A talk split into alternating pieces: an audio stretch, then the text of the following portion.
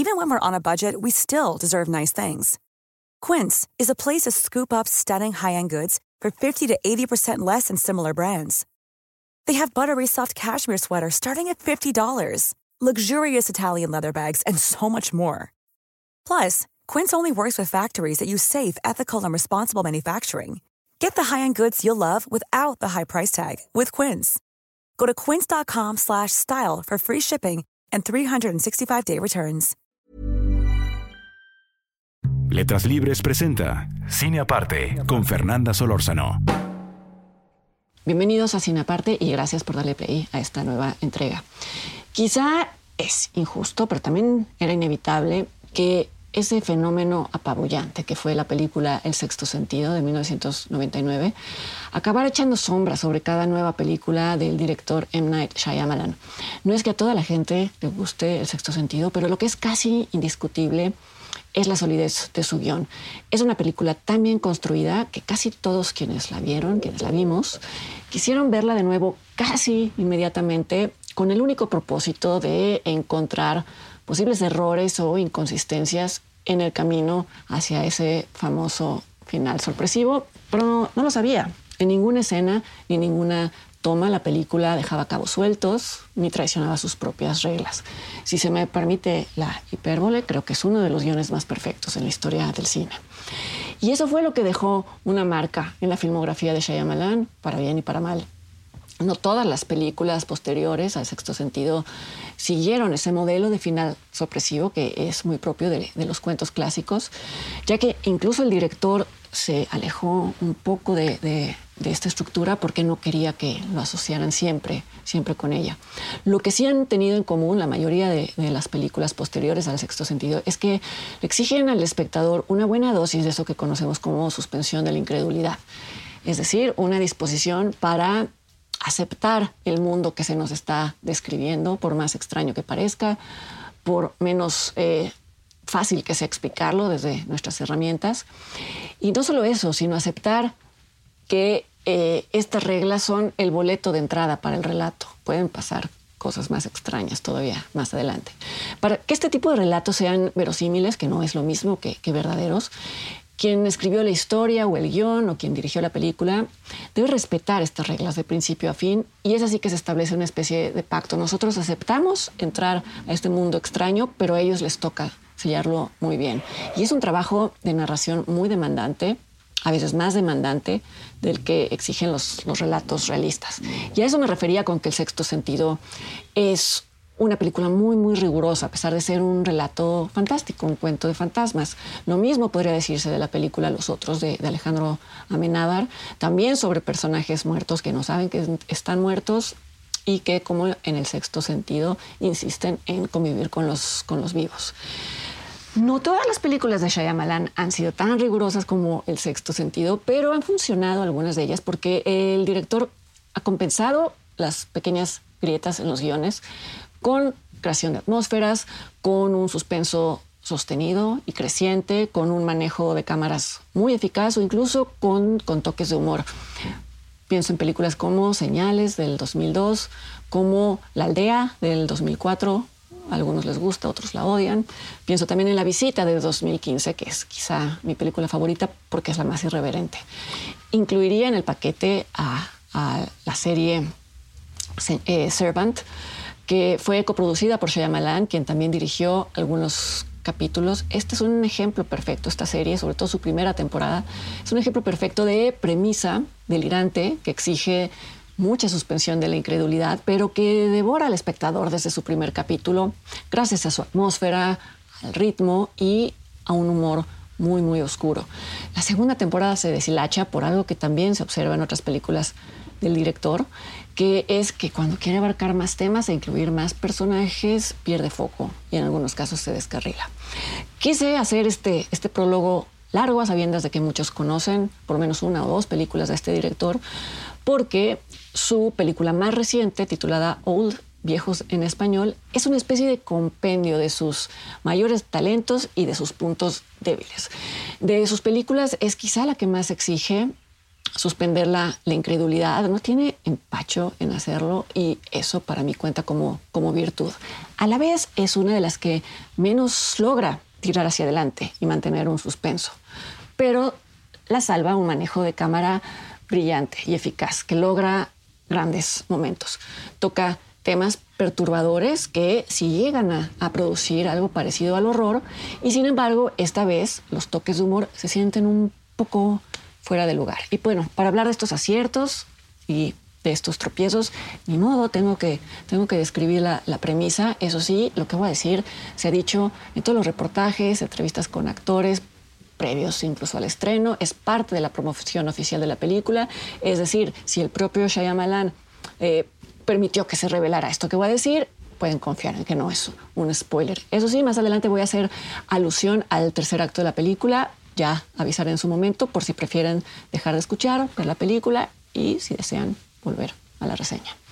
Old habla de un grupo de personas que durante sus vacaciones es convencida de visitar, convencida por un gerente de hotel, convencida de visitar una playa espectacular, pero que tiene un inconveniente que por supuesto ellos ignoran. Resulta que en esa playa el tiempo corre muy rápido, muy rápido. Eso decir poco, y esto provoca que sus cuerpos envejezcan a un ritmo acelerado. Basta decir que media hora en ese lugar equivale a un año de vida y esto pronto se hace visible en el cuerpo y en el organismo de cada uno. Si son jóvenes van a crecer, si son viejos posiblemente morirán. Si tienen enfermedades en sus primeras etapas, puede o no que estas les causen la muerte el grupo se percata también de que ha sido abandonado por el personal del hotel y de que hay varios factores que les hacen imposible escapar. La familia protagonista está formada por Priska, interpretada por Vicky, por Vicky Cripps, por su esposo Guy, interpretado por Gael García Bernal, y por sus hijos Trent y Maddox, interpretados respectivamente por Nolan River y por Thomasin Mackenzie. Priska es curadora de un museo Guy es actuario de una compañía de seguros, es decir, ella vive de mirar al pasado y él vive de predecir riesgos en el futuro. Cuando en una escena Prisca le pregunta a Guy por el título del libro que ella está leyendo, resulta que él no sabe decírselo. Es decir, esta pareja no sabe compartir el presente porque viven en distintos, ya que el tema principal de la película, uno de los temas es el paso del tiempo, este atributo problemático del matrimonio eh, va a tener obviamente, un peso en la trama. Decía que hay momentos en, Old que, eh, en los que la película descuida sus propias, sus propias reglas. Voy a poner un ejemplo, ya que en, en, esta, en esta playa el tiempo corre tan, tan rápido, se plantea que las heridas cicatrizan casi de forma inmediata. Esto sería una ventaja, pero es un problema cuando un médico que es parte del grupo intenta extirpar un tumor del cuerpo de Priska, pero esto se dificulta porque cicatriza la herida casi en el momento en el que hace la incisión. Entonces les pide a sus compañeros que separen los bordes de la carne con sus dedos y ellos meten sus deditos al cuerpo y uno se pregunta por qué esto no va a provocar una infección, siendo que escenas más adelante uno de los personajes muere justo por ser herido con un metal oxidado. Parecerían detalles pequeños, pero hay inconsistencia dentro de las reglas.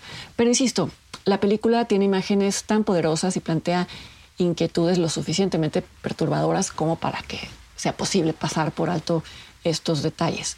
Queda claro que la intención de Shyamalan no es mostrar con un rigor científico qué pasaría si existiera una playa con leyes físicas tan caprichosas, sino confrontar al espectador con su mortalidad, no solo con su mortalidad, sino con el deterioro corporal que le espera, que nos espera, si es que logramos llegar a viejos. ¿Lo consigue? Creo que, creo que sí lo consigue. No es una película que vuelva atractivo este deterioro, por eso es una cinta de horror, pero sí invita a la audiencia a aceptar este deterioro como, como inevitable.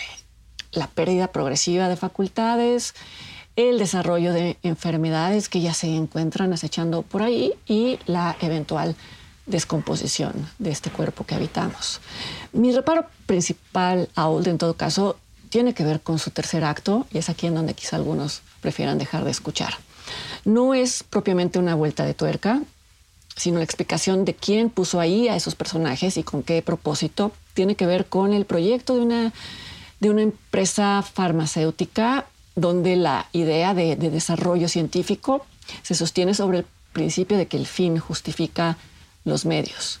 No es que esto no sea interesante, es todo lo contrario, merecería más desarrollo, pero de la forma en que se expone aquí se siente más bien como un añadido un tanto forzado, pegado, saturado de información y peor aún, creo que reduce todos los dilemas y todas las ramificaciones de este tema a un asunto de científicos locos que experimentan con el cuerpo humano. Esto último ya es un cliché del cine, un cliché que a estas alturas y justo en este momento creo que valdría ser repensado y superado. Es la noción de ciencia que, por ejemplo, de ciencia como enemiga del cuerpo, que, por ejemplo, tienen algunos eh, de los que desconfían eh, de las vacunas contra el COVID. Lo que plantea la película sí es un horror ético objetivo, pero creo que justo porque el tema es complejo, se siente aquí, repito, innecesario y simplista y termina además compitiendo de forma innecesaria con el tema principal, que es el tema mismo del envejecimiento, del deterioro del cuerpo y de la perspectiva de la mortalidad, porque bueno, al fin lo que les pasa a estos personajes nos ocurre también a nosotros. La única diferencia entre ellos y nosotros es el tiempo para asimilarlo. Parecería que nosotros tenemos más tiempo, pero también esa es una ilusión. Old de M. Night Shyamalan está en varios, en varios cines del país y yo los espero aquí la semana siguiente en otra entrega de cine aparte. Hasta entonces.